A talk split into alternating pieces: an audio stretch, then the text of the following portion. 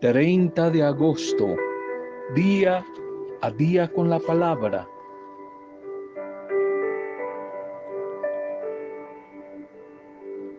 Algunas características del buen administrador. Te las recuerdo porque tú ya las sabes.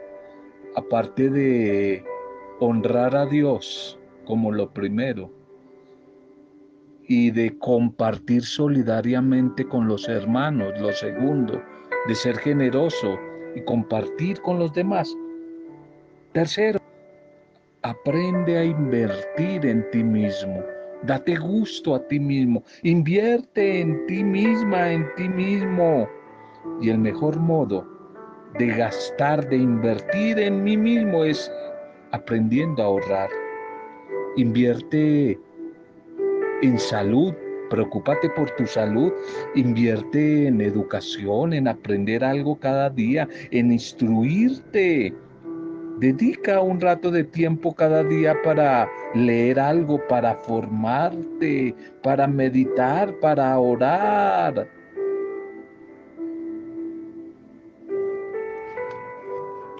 Saludo y bendición para cada una de sus vidas ya al final de este mes de agosto, de este bendito mes de agosto, ya finalizando este mes, un saludo y una bendición para cada una de sus vidas, a las familias, a los grupos pastorales, a todos los que les llegue este audio, un saludo, nuestra oración de intercesión, nuestra bendición para sus vidas, nuestra solidaridad con todos los momentos difíciles que quizás están atravesando nuestra oración y nuestra solidaridad con Lucilita y toda la familia Mojica, Luz de Cristo, nos unimos a la familia en esta etapa de duelo por la partida de Blanquita a la casa del Padre Dios.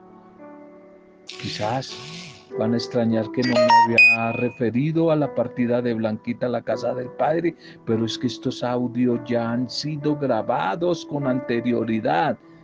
Y entonces eh, ya Blanquita ha partido a la casa del Padre y de verdad que nos gozamos y alegramos en las promesas de eternidad de nuestro buen Padre Dios y oramos y acompañamos a Lucilita y a toda la familia en esta etapa de, de duelo. El Señor es misericordioso. Él les va a seguir acompañando. Bendición a todos los que en este día están de cumpleaños. Saludo y bendición a todos los que celebran la vida, celebran alguna, alguna clase de aniversario. Mensaje para hoy, el primer mensaje Escoge vivir mejor, elige vivir mejor, elige vivir bien, bien es bendición, elige vivir en bendición. Libro de los Proverbios capítulo 3, verso 5. Abandónate, fíate del Señor de todo tu corazón y no te apoyes en tu propia prudencia. En otras versiones dice en tu propia sabiduría, no te fíes, no confíes más bien abandónate, fíate, confía en el Señor de todo corazón. Todos de una u otra manera anhelamos, soñamos, trabajamos para eso. Queremos tener un mejor vivir, una mejor vida, vivir bien, tener un bienestar, vivir en bendición. Y por eso nos hemos propuesto hacerlo mejor en el transcurso de, del día a día de nuestra vida, en los diferentes acontecimientos, en las diferentes realidades, en ese devenir de los días, los meses y los años que van pasando. No nacimos para vivir derrotados, para vivir frustrados. No vivimos a esta vida con esa misión y todos nosotros que somos creyentes, el buen Padre Dios no nos envió a esta vida a sufrir, sufrir y sufrir, a ser derrotados, a fracasar. No, no olvides que la gran misión del Padre Dios cuando vinimos a esta tierra, a esta vida, fue a ser felices. Fue a ser felices, por eso atrévete con Él y en Él y en el nombre de Él a ser feliz. No nacimos para vivir en amargura, para vivir en, en, derrota, para vivir siempre caídos en el piso. Sin embargo, a veces las intenciones solas, los buenos propósitos para ser feliz, para vivir mejor, para tener un mejor bienestar, no bastan. No bastan esas solas intenciones o propósitos. No aguantan, no alcanzan.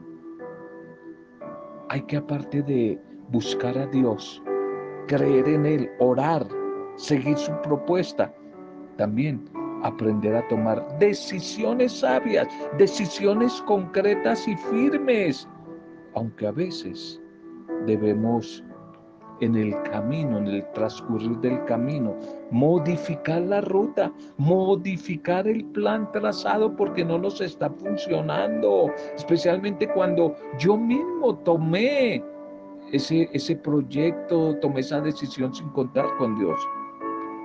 Serían quizás muy pocas las personas que toman la decisión de vivir vidas vacías, tristes, sin sentido alguno. Yo no conozco, pero bueno, como de todo hay en la viña del Señor. Pueda que existan personas que tienen por meta, por misión, sufrir y sufrir y no encontrar sentido alguno a lo que hacen. Sí hay que reconocer que hacemos, que hay gente así. Pero ese no es el plan de Dios y yo sé que el deseo de la mayoría de personas no es ese queremos vivir mejor. Cada día queremos progresar, madurar, avanzar, vivir en bienestar, bendición, bienestar, eso es la bendición.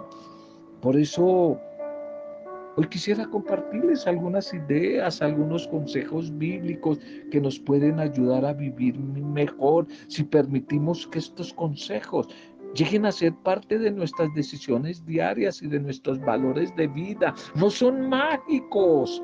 Cuidado con eso. La vida, tanto la vida eh, humana, la vida biológica o la vida Zoe con Z, es decir, la vida espiritual, la vida de Dios, no son mágicas. Esto no es de magia. No es que si hago esto, esta es la receta precisa y perfecta para ser feliz. No se trata de eso, pero sí me puede ayudar algunas ideas, algunos consejos bíblicos, me pueden ayudar a esas decisiones diarias que tengo que tomar a veces en la vida, esos valores que tengo que seguir construyendo. Tal vez en un sentido práctico, estos consejos o ideas son como una pequeña brújula que orienta, una pequeña brújula orientadora de hacia dónde debemos dirigir nuestros pasos por el camino de la vida. Y quisiera un primer consejo, un primer consejo, ya lo vimos en el encabezado de Proverbios 3, 5 Abandónate, confíate en el Señor, fíate en Él de todo corazón, confía en Él, abandónate en Él. Confiar pura y exclusivamente en Dios, pensando en el futuro, nos va a traer esperanza, ilusión, nos va a traer paz, nos va a traer estabilidad emocional. emocional. Ese es el primer consejo. Proverbios 3:5 Abandónate, fíate, confía en el Señor y no necesariamente confíes en, en tus méritos, en tus estudios, en tu academia, en tu plata, en tus propósitos, porque esos son imperfectos y te van a fallar. Segundo, dice ahí el libro de los proverbios, no te apoyes en tu propia prudencia. En tu propia prudencia, también Proverbios 3, estamos en Proverbios capítulo 3. No te apoyes en tu propia prudencia, en tu propia sabiduría, traducen otras versiones. Habitualmente la prudencia propia nos hace cometer errores lamentables. Por ello, antes es necesario como mujeres y hombres de fe abandonarnos, apoyarnos en el Dios de la vida. Tercero, según el libro de los Proverbios, en el capítulo 3, reconoce a Dios en todos tus caminos. Reconoce a Dios en todas tus decisiones, en todas las áreas de tu vida. Dios no solamente es dominguero, es el domingo para ir a misa o al culto, no. Reconoce a Dios en toda tu vida. Dios es vida. Él es el Dios de la vida. Y como vida, tiene respuesta para cada una de las situaciones de la vida, para las diferentes áreas. Qué triste que hay mucha gente que cree que Dios es solamente para lo religioso, para el domingo y las cuestiones del templo, pero para lo cotidiano, lo normal, lo normativo de la vida, Dios como que no sabe nada, Dios como que no sabe nada de economía, de afectos, de emociones, de política, de lo social, de sexualidad. Como que Dios no sabe nada de eso para mucha gente. Reconoce a Dios en todos tus caminos. Confía en Él, fía en Él, confía en Él. Él siempre va a estar presente y dispuesto a encaminar tu vida por el bienestar, por el bien, por el camino de la bendición. Si seguimos desconociendo en nuestra vida la presencia de Dios, su programa de vida, su proyecto de vida a través de Jesús y no lo consultamos. ¿Y dónde encontrarlo? En la palabra, en la Biblia. Allí está el proyecto de vida de Dios para nosotros. Allí está, más concreto en, en el Evangelio, en las bienaventuranzas, en las bienaventuranzas. Allí está el proyecto, la propuesta de Jesús. Si no lo conozco o no lo consulto en la Biblia, nos estaremos perdiendo de la maravillosa y singular oportunidad de no perdernos y de no errar el camino a seguir, no perdernos y errar el camino a seguir no seguir tomando decisiones tan falsas a veces porque andamos en oscuridad. Pidamos hoy a nuestro buen Dios a través de la oración, la oración guiada por su Espíritu. Pidamos a Él, orando unos por otros como lo hacemos aquí todos los días, para que logremos vivir bien, bien, elige vivir bien. Y bien es bienestar, bien es tomar las mejores y más acertadas decisiones. Eso es bien, siguiendo siempre los principios de Dios. Elijamos eso y vas a ver que lo vamos a lograr. Caminemos juntos con Dios cada día para tener un mejor modo de vida, pero es necesario, es necesario caminar con Él. La liturgia para este día, ya finalizando mes titulemos el mensaje Muerte y Vida. Muerte y vida. La primera lectura para hoy, continuamos con el libro, lo iniciamos la semana pasada, algo de la comunidad de Tesalónica. Decíamos la semana pasada que no se te olvide que el libro más antiguo del Nuevo Testamento, es decir, el que primero, el que primero se escribió, fue el libro de los tesalonicenses. El libro de los tesalonicenses es el libro más antiguo. Es escrito de, de Pablo a la comunidad de Tesalónica. Y hoy esta primera lectura es Primera de Tesalonicenses 4, 13, 18. Primera de Tesalonicenses 4, 13, 18, que nos va a decir, Dios siempre nos llevará con Jesús. Dios nos llevará, nos llevará con Jesús.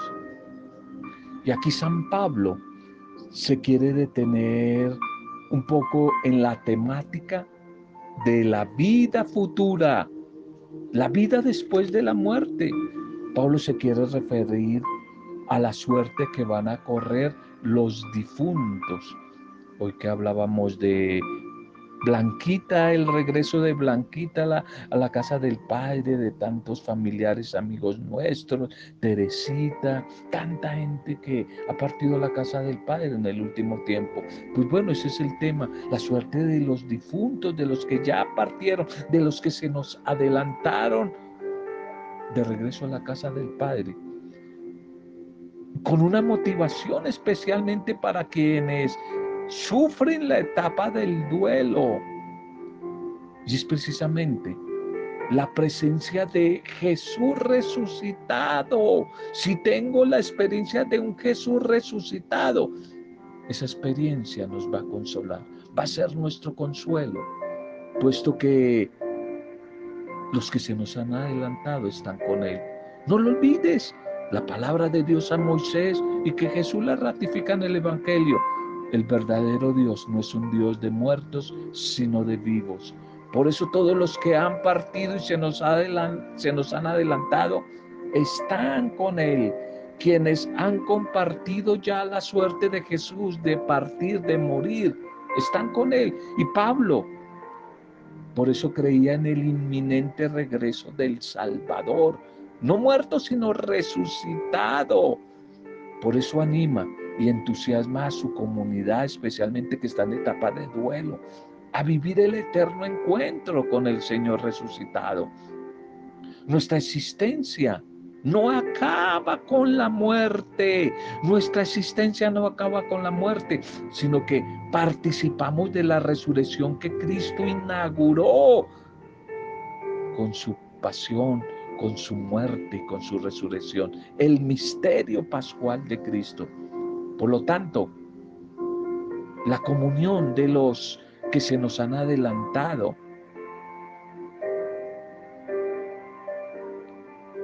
En el regreso a la casa del Padre es de esperanza, es de victoria. Y esta esperanza nos mueve a continuar la vida y a día a día incorporar el llamado de la muerte que ha sido vencida en una dinámica de nuestro propio camino de fe. Y acoger la muerte es signo de madurez humana y de madurez cristiana. Y es reconocer un paso en la vida que el mismo tiempo doloroso cuando llega, ese tiempo necesario y esperanzador, va a traer más adelante el premio que es la plenitud del amor de Dios, la plenitud del amor de Dios en Cristo Jesús. Y eso es lo que Pablo quiere responder hoy en esta primera lectura a todos aquellos que están en etapa de duelo, tristes, condicionados por tal vez la mentalidad griega de aquella época. Aquella época, eh, la cultura helenística o griega había inundado mucho territorio y ya mucho del judaísmo había sido invadido por la cultura griega. Y esta cultura griega era muy escéptica al pensamiento de una vida futura y eterna después de la muerte. Y por eso muchos se preguntaban acerca del desenlace de la vida humana después de la muerte. Muchos desde la mentalidad griega que había invadido parte del judaísmo y de la, y de la naciente comunidad cristiana, dudaban y por eso se preguntaban, porque creían que todo había terminado con la muerte y se preguntaban que si acaso sería que habría algo más allá de la muerte. Y la fe de San Pablo es rotunda, es fundamentada en las palabras mismas de Jesús. Le hace decir confiadamente, a la comunidad que el creyente en Jesús, que el cristiano que muere creyendo en Él, no muere para siempre, sino que resucita con Cristo, que simplemente la muerte es el vehículo transitorio, es un momento, el vehículo donde todos tenemos que pasar ese transporte para llegar a la eternidad, para llegar al cielo pero que es simplemente temporal. Eso es lo que San Pablo le quiere decir a la comunidad hoy y que al final de los tiempos esa persona que ha partido estará eternamente con el Señor en su gloria. Y utiliza unas imágenes para expresar esa certeza de la resurrección. No pretende hacer una descripción exacta de aquel momento de la partida, de la muerte, de aquel momento glorioso, porque a propósito, ni siquiera ninguno lo sabemos cómo va a ser, sino más bien una forma de fe, una forma de comunicar su mensaje de esperanza. Y tal vez aún más, Pablo expresa en este escrito que aquel día, el día de la partida, nos puede sorprender, nos puede sorprender a todos, nos puede sorprender eh, con cosas maravillosas, cosas maravillosas que van a traer sorpresa a nuestra vida, van a poder, van a mostrar a una última hora la misericordia de Dios.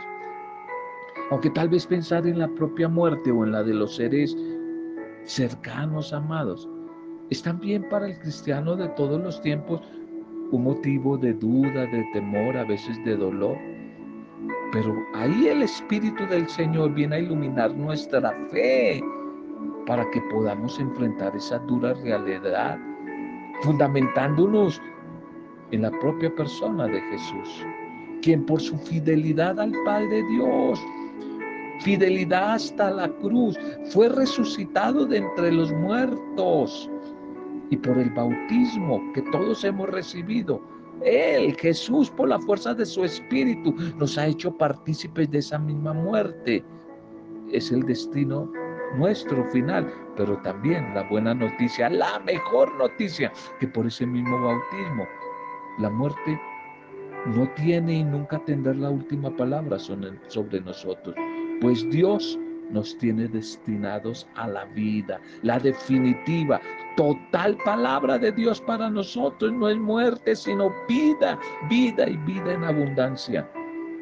Y tal vez por más absurdas y dolorosas que puedan aparecer las experiencias y el dolor acerca de la muerte, y cuando es una muerte prematura de un niño, de un joven, de alguien que no se esperaba, una muerte injusta de alguien como la de nuestro Señor Jesucristo, muy joven, una muerte que no se esperaba prematura.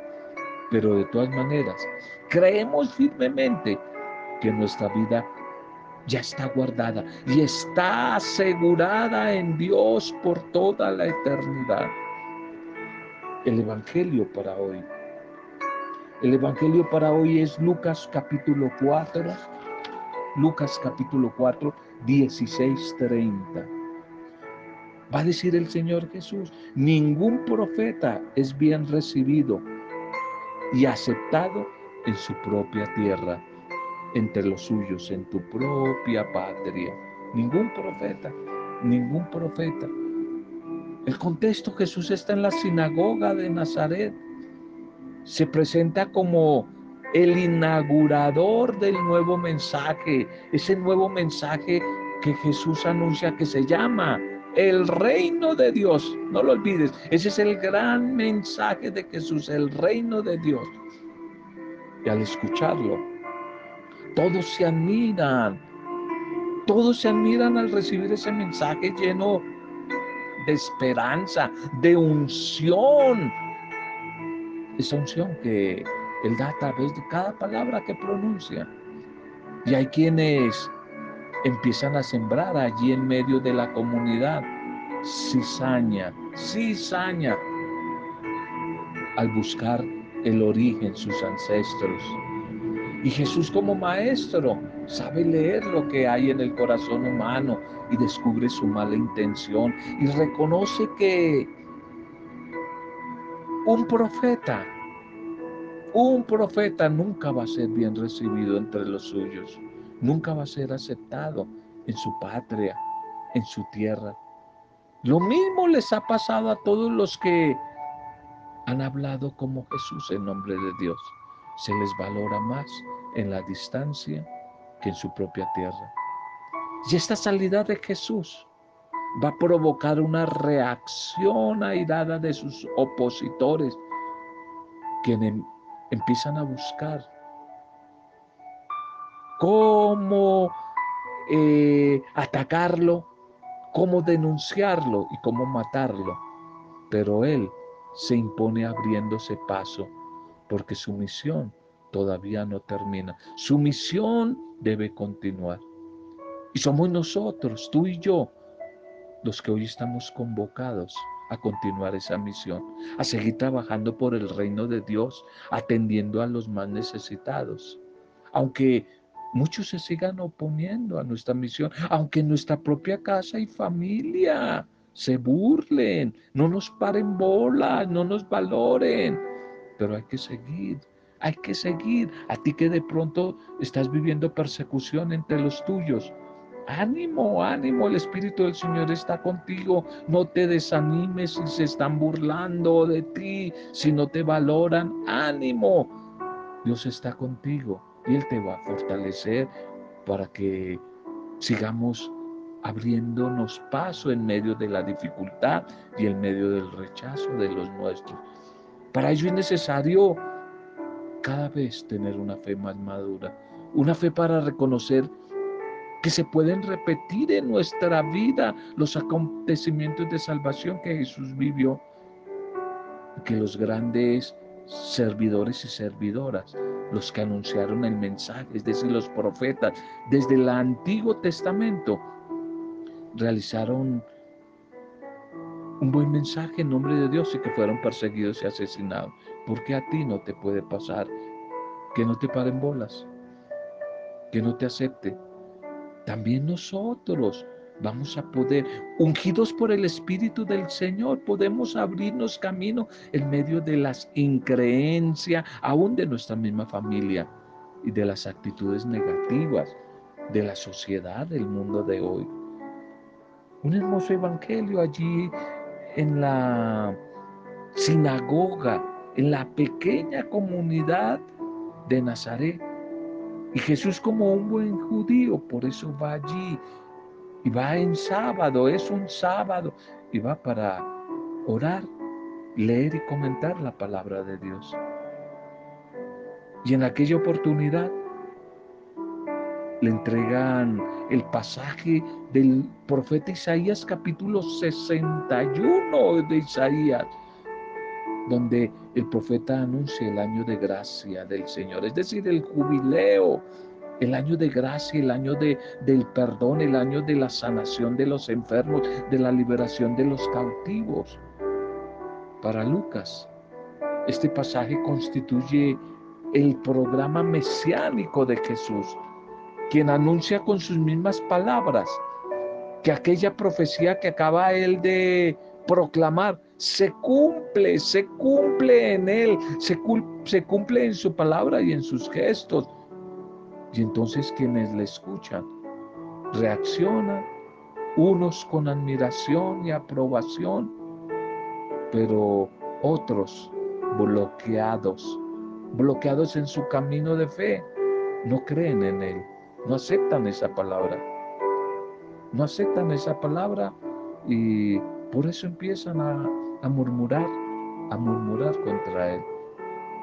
Desde las primeras páginas de su evangelio, Lucas, que nos va a estar acompañando estos días, nos quiere presentar a Jesús como el Salvador, como el liberador de los pobres. Lucas es el gran evangelista social el Salvador de los pobres, el que los escucha, el que los atiende, el que quiere la alegría para todos, la equidad para todos, el que ofrece la liberación integral a los que padecen alguna clase de esclavitud, de opresión, de marginamiento. Y esa misma misión la entrega el Señor a su comunidad.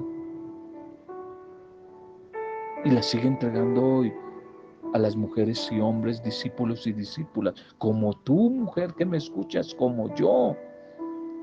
Todo creyente, todo cristiano está llamado por el Señor a comprometerse en la causa del anuncio del reino de Dios, desde el compromiso misericordioso y solidario con nuestros hermanos, los más desfavorecidos de nuestra época, los que más sufren, aquellos que no cuentan para los poderosos, para los gobiernos, aquellos olvidados de los sistemas políticos, económicos, sociales y aún, así se molesten algunos, religiosos, los olvidados por la misma iglesia.